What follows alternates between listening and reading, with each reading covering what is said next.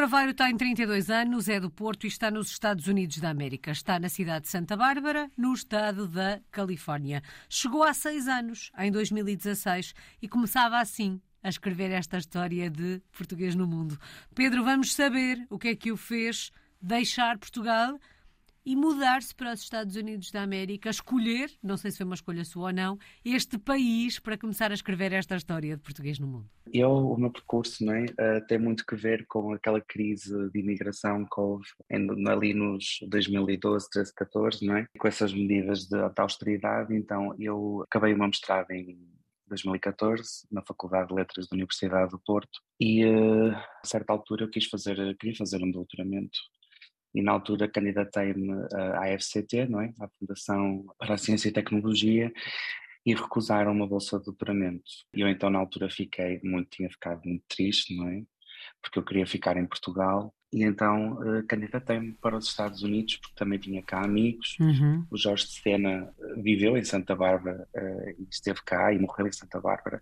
Portanto, Santa Bárbara tem um programa de português bastante forte e então na altura eu apliquei, eu, eu candidatei aqui para os Estados Unidos e acabei ficar e fazer o meu doutoramento aqui. Portanto, foi uma foi assim, digamos, uma tristeza na altura que mais tarde acabou por tornar-se numa vitória no exterior, não é? Neste uhum. caso nos Estados Unidos e na Califórnia. Ó oh Pedro, mas dizia que, um, e acabou de usar agora a expressão tristeza, um, que não queria uh, sair, queria ficar em Portugal. A ideia da experiência internacional não fazia parte dos planos, nem que fosse um dia mais tarde? Sim, sim, a experiência internacional passou pela minha cabeça quando eu estava, possivelmente, na minha licenciatura e eu queria fazer Erasmus mas nunca consegui fazer Erasmus porque eu sempre precisei de trabalhar a part-time para poder pagar as propinas na altura. Portanto, eu ia para as minhas aulas, depois ia trabalhar num supermercado e, portanto, eu nunca tive essa possibilidade de ter uhum. tempo e muitas vezes recursos financeiros de fazer Erasmus. Eu sempre quis fazer Erasmus, mas lá está, o Erasmus é uma experiência de tempo limitada. Portanto, quando na altura eu aceitaram-me aqui no programa de doutoramento, eu fiquei muito contente, mas depois também fiquei muito nervoso porque era um passo gigante do qual eu não estava à espera. E, portanto, sabia que era um passo gigante que levaria seis, sete anos, uhum. que é mais uhum. ou menos o tempo do doutoramento nos Estados Unidos. E o início, pronto, foi, foi complicado. Vamos olhar para esse início, Pedro. Mas dizia, normalmente a experiência, uh, à partida, a experiência seria para 6, 7 anos, que é o tempo do doutoramento. Passaram 6 anos. O doutoramento está concluído? Está concluído, sim, senhora. Uh, defendi em agosto deste ano, portanto, terminei o meu doutoramento em agosto. E neste momento estou a dar aulas de português e espanhol aqui na, na Universidade da Califórnia, em Santa Bárbara. E acabei por ficar mais um ano e se calhar vou acabar por ficar mais dois ou três. Uhum. Não sei ainda, ainda está um pouco em aberto. Já vamos entrar na sala de aula, já vamos olhar para o futuro, agora vamos olhar para o passado, para o início da história. Como é que foi o primeiro encontro com os Estados Unidos? Que memórias guarda desse, desse momento? Eu, o meu primeiro encontro com os Estados Unidos foi um encontro muito curioso, porque a ideia que nós temos dos Estados Unidos é uma ideia muito fabricada nos filmes, não é? Uhum. E quem nunca veio aos Estados Unidos tem uma ideia, ou seja, não tem ideia de como as coisas são, estão aqui, não é? E eu então quando cheguei aqui na Califórnia, para já a Califórnia é, é gigante, não é? Um estado gigantesco, não parece, mas é. E portanto este primeiro contacto inicialmente foi um choque cultural muito grande, ou seja, Santa Bárbara fica uma cidade, portanto, como que eles chamam Southern California, não é? Portanto é uma cidade que tem praia, é uma cidade muito relaxada, portanto não tem aquela coisa quem por exemplo já foi a Nova York, não é aquela aquela assim, aquela vertente mais industrial uhum. e sempre a correr, sempre a correr. Portanto, é um, é um nível de vida muito mais relaxado. É uma cidade também que tem gente muito rica e, portanto, isso depois também cria certas discrepâncias sociais. E, portanto, quando eu cheguei aqui, o o primeiro impacto foi como é que eu vou sobreviver aqui uh, com tão pouco dinheiro porque Santa Bárbara é caríssimo, e depois também foi uma adaptação cultural uh, em termos de, de cultura. Uhum. Ou seja, tal como diz o nome, cultura. Ou seja, as pessoas eram diferentes, a maneira de interagir era diferente, as minhas expectativas uh, em comparação com as outras pessoas eram diferentes. E portanto, eu lembro-me que no início eu tinha, muito, tinha muita resistência. Talvez seja, tipo, talvez fosse a maturidade minha, mas eu tinha muita resistência a e, portanto, o meu primeiro ano aqui eu nunca desfrutei totalmente, porque porque eu, uh, porque eu, ou seja, não sei se como mecanismo de defesa ou não, uh, acabava por criar, não é, por fazer generalizações. Ah, os americanos são todos assim. Ah, é tudo assim. E portanto eu nunca, nunca estive aberto no meu primeiro ano à cidade, a querer aprender mais sobre os Estados Unidos, a, a, a, ver a importância de onde eu estava e o que eu tinha alcançado também. Ou seja, o meu primeiro ano, nesse sentido, foi muito nublado. Uhum. E, portanto, também muito por causa dessa adaptação cultural. E pronto, eu diria que as grandes diferenças que eu senti foi, sobretudo, nas relações humanas. Uhum. E, portanto, eu muitas vezes sentia que em Portugal tinha o lado humano, que eram os meus amigos, a minha família, as pessoas, mas eu aqui tinha todo as condições de trabalho que Portugal não me conseguia dar, sobretudo porque eu trabalhei oito anos não é? Uh, no Lidl, e então eu, eu não é? eu estava a trabalhar, tinha um mestrado, uh, tinha uma licenciatura, estava a trabalhar e sempre à procura de, melhores condições de trabalho e não conseguia. Então eu aqui tinha as condições, mas em Portugal tinha a minha família e tinha os meus amigos, e então esse primeiro ano foi tentar arranjar um, um equilíbrio, não é? entre, entre tudo isso e essa aprendizagem do que seria, do que foi abdicar e deixar essas pessoas todas para trás, não é? E perceber que eu lembro-me no meu primeiro ano fazia muita confusão em não estar presente uh, em eventos especiais uhum. da minha uhum. família, dos meus amigos, e então, embora me contassem, e claro, isto falamos agora numa era da tecnologia, eu nem quero imaginar. Há 40 anos, atrás, há 20 anos. Sim. Bom, na verdade era encontrar esse equilíbrio entre aquilo que perdeu, de alguma forma, uh, e aquilo que estava a ganhar. Durante este primeiro ano, que já percebi que terá sido um bocadinho mais difícil, um, pensou em algum momento em desistir, Pedro? Muitas vezes, muitas vezes.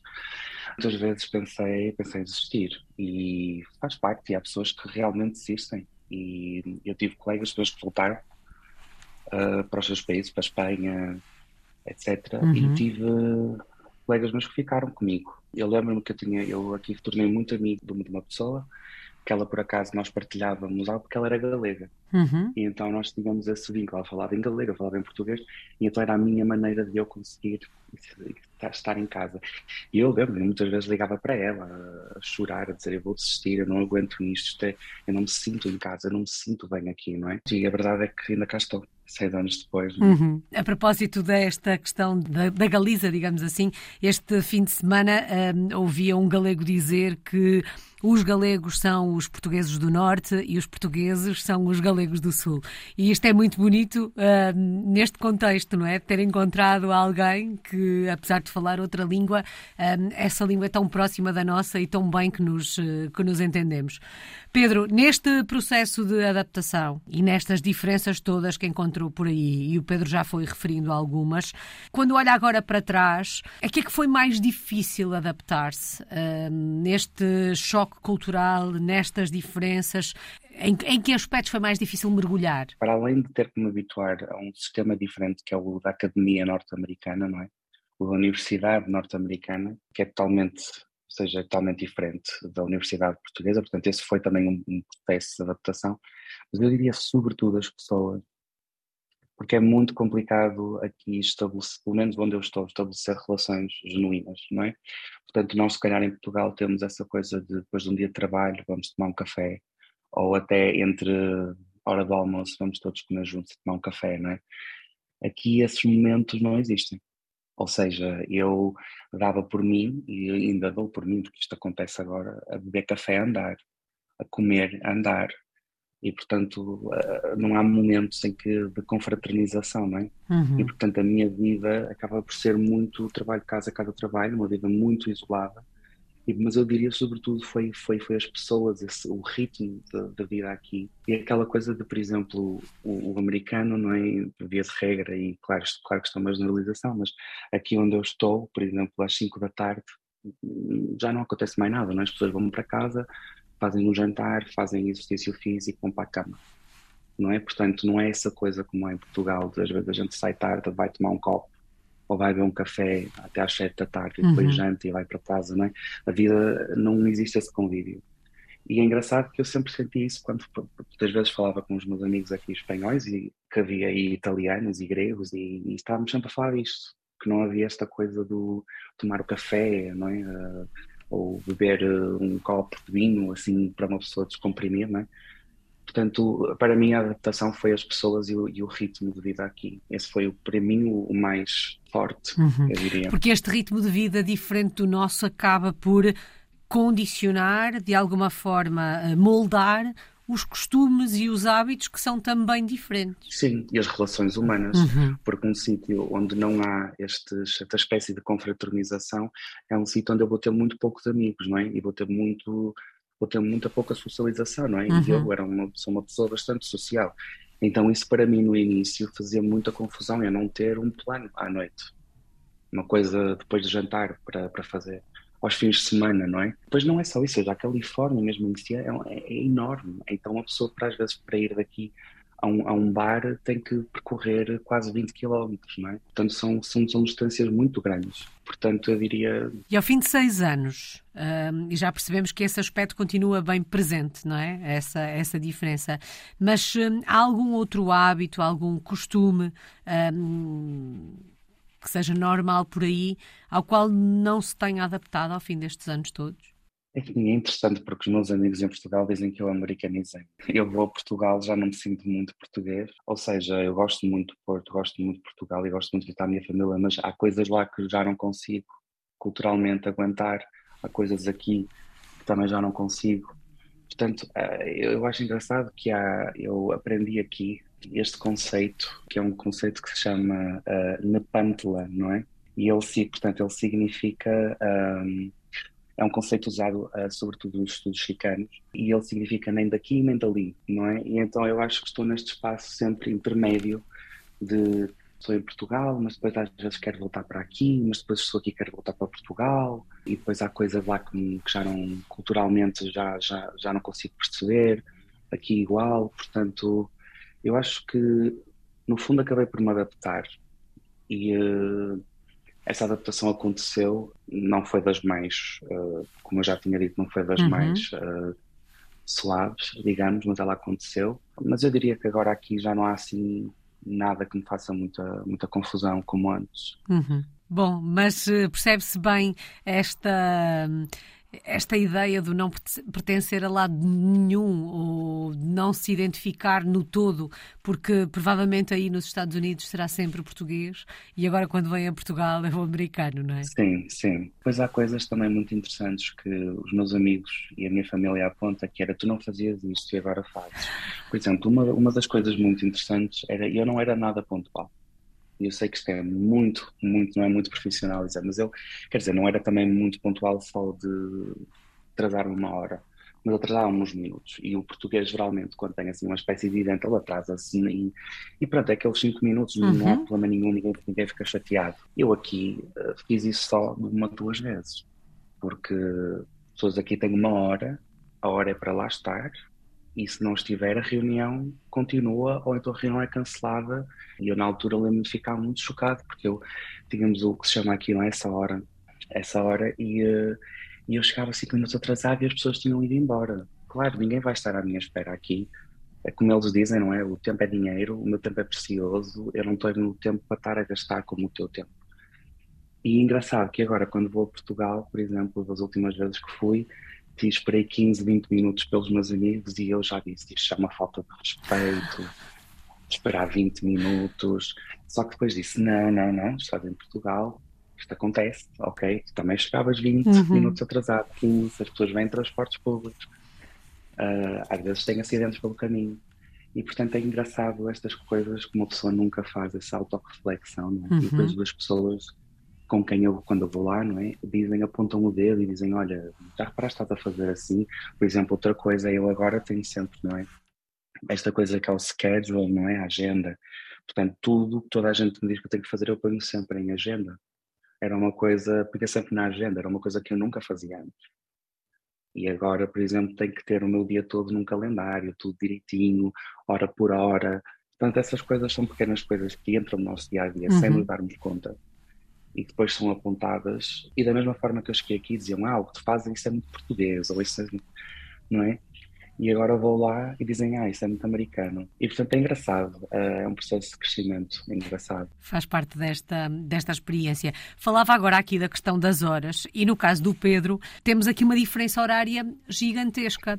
Quando em Portugal estamos acordados, o Pedro está a dormir. No primeiro ano em que aquele processo de adaptação e integração foi tão difícil, esta questão da diferença horária também atrapalhava um bocadinho? Atrapalhava, sim sobretudo quando eu queria falar com a minha mãe ou com a minha irmã, eu tinha sempre que ligar ao meio-dia daqui, que eram as 8 horas de Portugal, que era sempre quando elas estavam a jantar. E depois havia sempre um enorme silêncio. Por exemplo, se eu, se eu até quisesse, não é, desabafar com os meus amigos aí em Portugal, eu tinha que esperar até à meia-noite daqui, porque eles acordavam às 8 horas, 7 uhum. da manhã daí. Portanto, muitas vezes, ah, não é, estas 8 horas lá está, era o que eu dizia, eu acordo, tenho um monte de mensagens, mas quando vou para a cama já não tenho mensagens nenhuma, porque está tudo a, seja, está tudo a acordar e a mandar mensagens quando eu aqui estou a dormir. Atrapalhou um bocadinho, uh, agora já estou muito mais habituado uhum.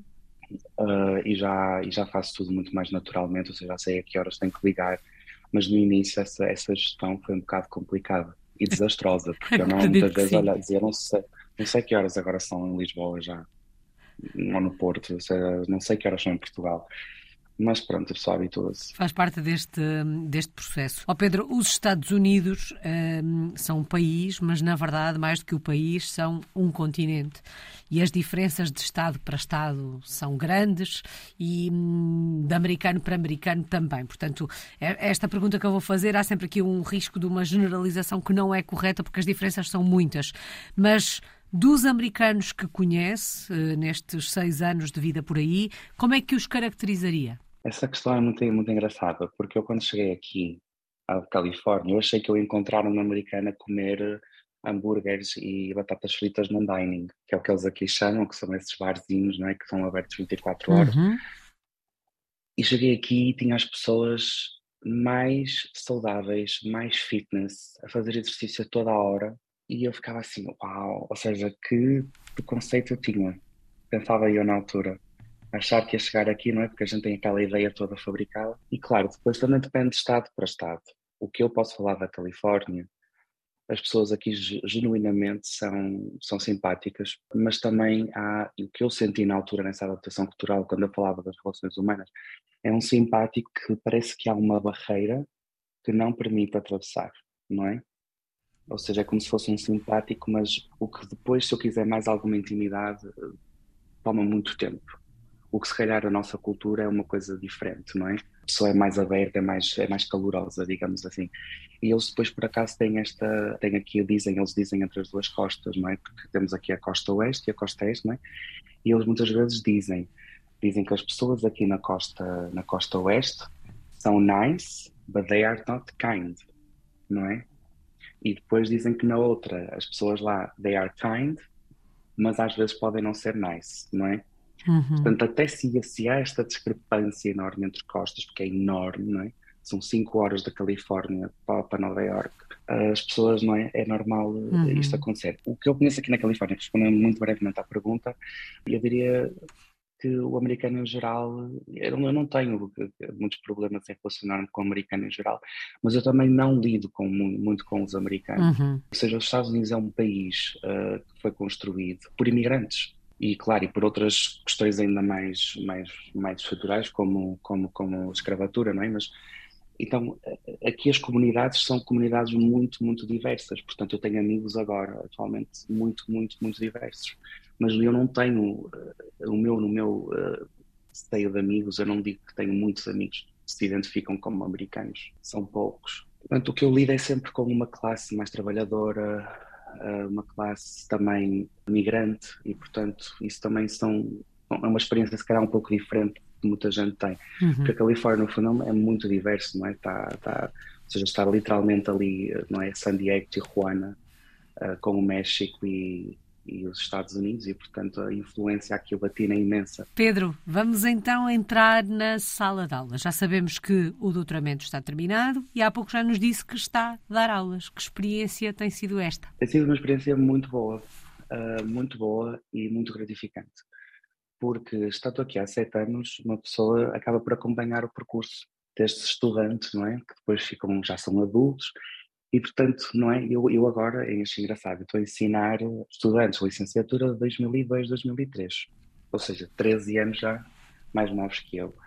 E, portanto, eh, eu gosto muito de trabalhar uh, na sala de aula com os meus alunos. Eu ensino, sobretudo, língua portuguesa e cultura. Grande parte destes alunos fazem programas de intercâmbio no Brasil, alguns deles também fazem programas de intercâmbio em Lisboa. E, portanto, para mim é ótimo acompanhar o percurso destes alunos. Estando aqui há sete anos, tenho o privilégio de poder testemunhá-los a entrar aqui, não é? Uhum. No primeiro ano e a sair no quarto ano uh, já graduados e, e, com, não é, com, com a licenciatura deles, isso para mim é um motivo enorme de orgulho. E aprendem uh, facilmente o português? Então, uh, há certa facilidade em algum sentido, porque aqui há, como eu estava a dizer, como há imensos falantes de espanhol, traz essa vantagem que eu, por exemplo, ensino às vezes português para espanhóis e, portanto, uh, existe uma, alguns alunos têm muita facilidade em aprender. Em dois anos, eu diria, muitos deles já, já têm um bom nível de, de fluência. E o programa aqui também é um, um, programa de quatro anos de português, que é o que eles chamam um major, não é, em português, e também há um minor, portanto é um programa bom de português. E é muito interessante, porque grande parte dos alunos que vêm aprender português, eles não vêm aprender português uh, porque tinham que aprender português, eles vêm aprender português porque estão uh, curiosos por aprender português, querem aprender português. Grande parte deles até querem ir para o Brasil fazer um programa de intercâmbio. Portanto, é um aluno muito. é um aluno que tem bastante interesse uhum. e está empenhado em aprender a língua, não é? Mais do que ser um requerimento qualquer de universidade. Não é? Uhum. Oh, Pedro, e dá um sabor especial, um sentimento particular estar a ensinar a nossa língua tão longe de casa, ter saído do país à procura de melhores oportunidades e estar tão longe, eh, mas a falar português. Isto tem um sabor particular? Tem um sabor de encontro, de encontro comigo mesmo e com, com o que eu deixei. Porque assim, eu aqui falo inglês grande parte do tempo e falo espanhol. O único momento em que eu falo português é na sala de aula são aqueles 50 minutos uh, ou aquela uma hora e um quarto que eu falo português todo o tempo. E os meus alunos tentam falar português e falam português.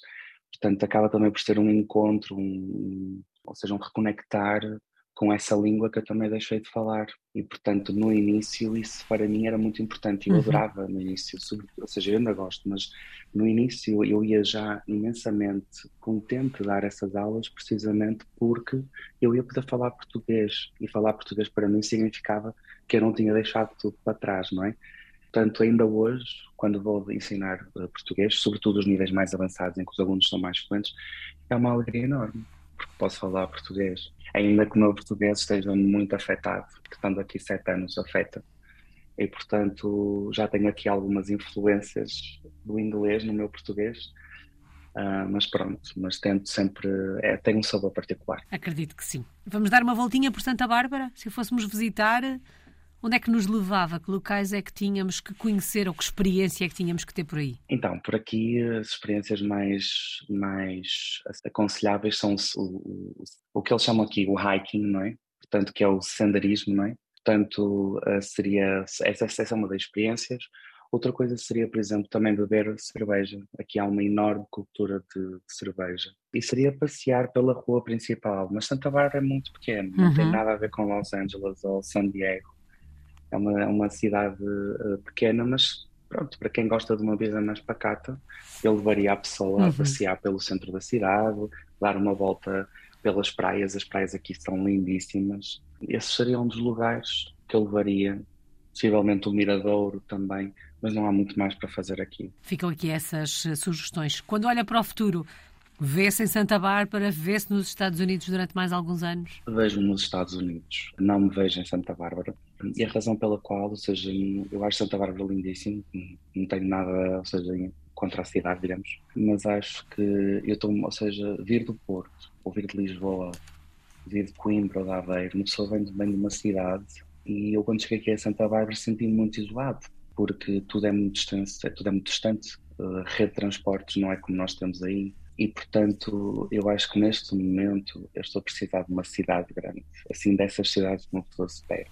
Portanto, vejo-me nos Estados Unidos numa cidade assim, uh, Nova York, Chicago, uhum. uh, Filadélfia, uh, são cidades magníficas, por exemplo. Los Angeles, há pessoas que testam Los Angeles, mas eu adoro. Portanto, eu vejo-me assim nesse tipo de, de cidades. Uhum. Santa Bárbara já me deu tudo o que tinha para dar. Portanto, está na hora de escrever um novo capítulo nesta história. E qual é que tem sido a maior aprendizagem, Pedro, destes últimos seis anos e desta experiência aí nos Estados Unidos da América? Aprender com os outros, aprender a ouvir os outros e o que eles têm a dizer sobre, sobre o lugar onde nós estamos. Eu aprendi imenso com colegas meus, com amigos meus, sobre este lugar, que muitas, de, muitas destas histórias não, não são narradas aí. Portanto, aprendi imenso um, a ouvir os outros, que é uma coisa uhum. que eu antes fazia assim, mais ou menos. E aqui aprendi a ouvir, a escutar. Eu acho que essa foi a minha maior aprendizagem aqui. Portanto, tornei uma pessoa mais calma aqui nos Estados Unidos, basicamente. Uhum. Saudades do nosso país, de que é que sente mais falta de Portugal? Então, eu vou contar aqui uma história muito engraçada. Há aqui um italiano em Santa Bárbara, que ele vende bacalhau. E é o único sítio onde vende bacalhau. E eu sei que isto pode ser o lugar mais comum de qualquer português, eu tenho saudades de bacalhau. Mas é quando não se come bacalhau há um, dois anos, sobretudo durante o Covid, que eu não pude ir a Portugal. Eu, em algum momento, eu tinha que ir comprar um bacalhau. Mas de Portugal, eu tenho saudades da comida, do bacalhau, tenho saudades das pessoas, de, de, ou seja, essa pessoa quando fala toca no braço e uhum. aperta para dizer estás-me a ouvir. É isso que eu tenho saudades disso, de Portugal. Tenho saudades do café, tenho saudades de glórias e de pão de Deus. São assim coisas muito específicas, mas é isso que me enche a alma e que me enche cada vez que vou lá. Uh, mas sobretudo de, assim de, de ser genuíno, eu diria. Eu acho que em Portugal as pessoas são muito genuínas e há coisas que a gente muitas vezes tinha como garantidas e depois quando vai para fora percebe que uau, afinal não era assim tão garantido como parecia, não é? Os chamados uh, pequenos nadas. Os pequenos nadas, exatamente. Bom, só falta uma palavra, Pedro. Que palavra escolhe para resumir estes últimos seis anos? Resiliência. Resiliência. Eu diria que é resiliência. Eu não sabia o que era resiliência até, até chegar aqui. E, ou seja, a resiliência não é essa capacidade que a pessoa tem de, de resistir, não é? Ou seja, eu aprendi a ser resiliente. Uh, ainda mais, eu se calhar até já era, eu, eu não me lembro de ser resiliente. Só me lembro de ser resiliente aqui porque ser resiliente também é ser paciente, às vezes. Eu, portanto, diria muitas vezes que para mim, essa, ou seja, a palavra que resumiria toda esta uhum. aventura seria então a tal a resiliência. E que a resiliência esteja sempre presente, sempre que necessária neste caminho e nos próximos capítulos desta história que já percebemos quer continuar a escrever aí nos Estados Unidos da América. Muito obrigada. Pedro Carveiro está na cidade de Santa Bárbara, nos Estados Unidos da América. É um português no mundo desde 2016.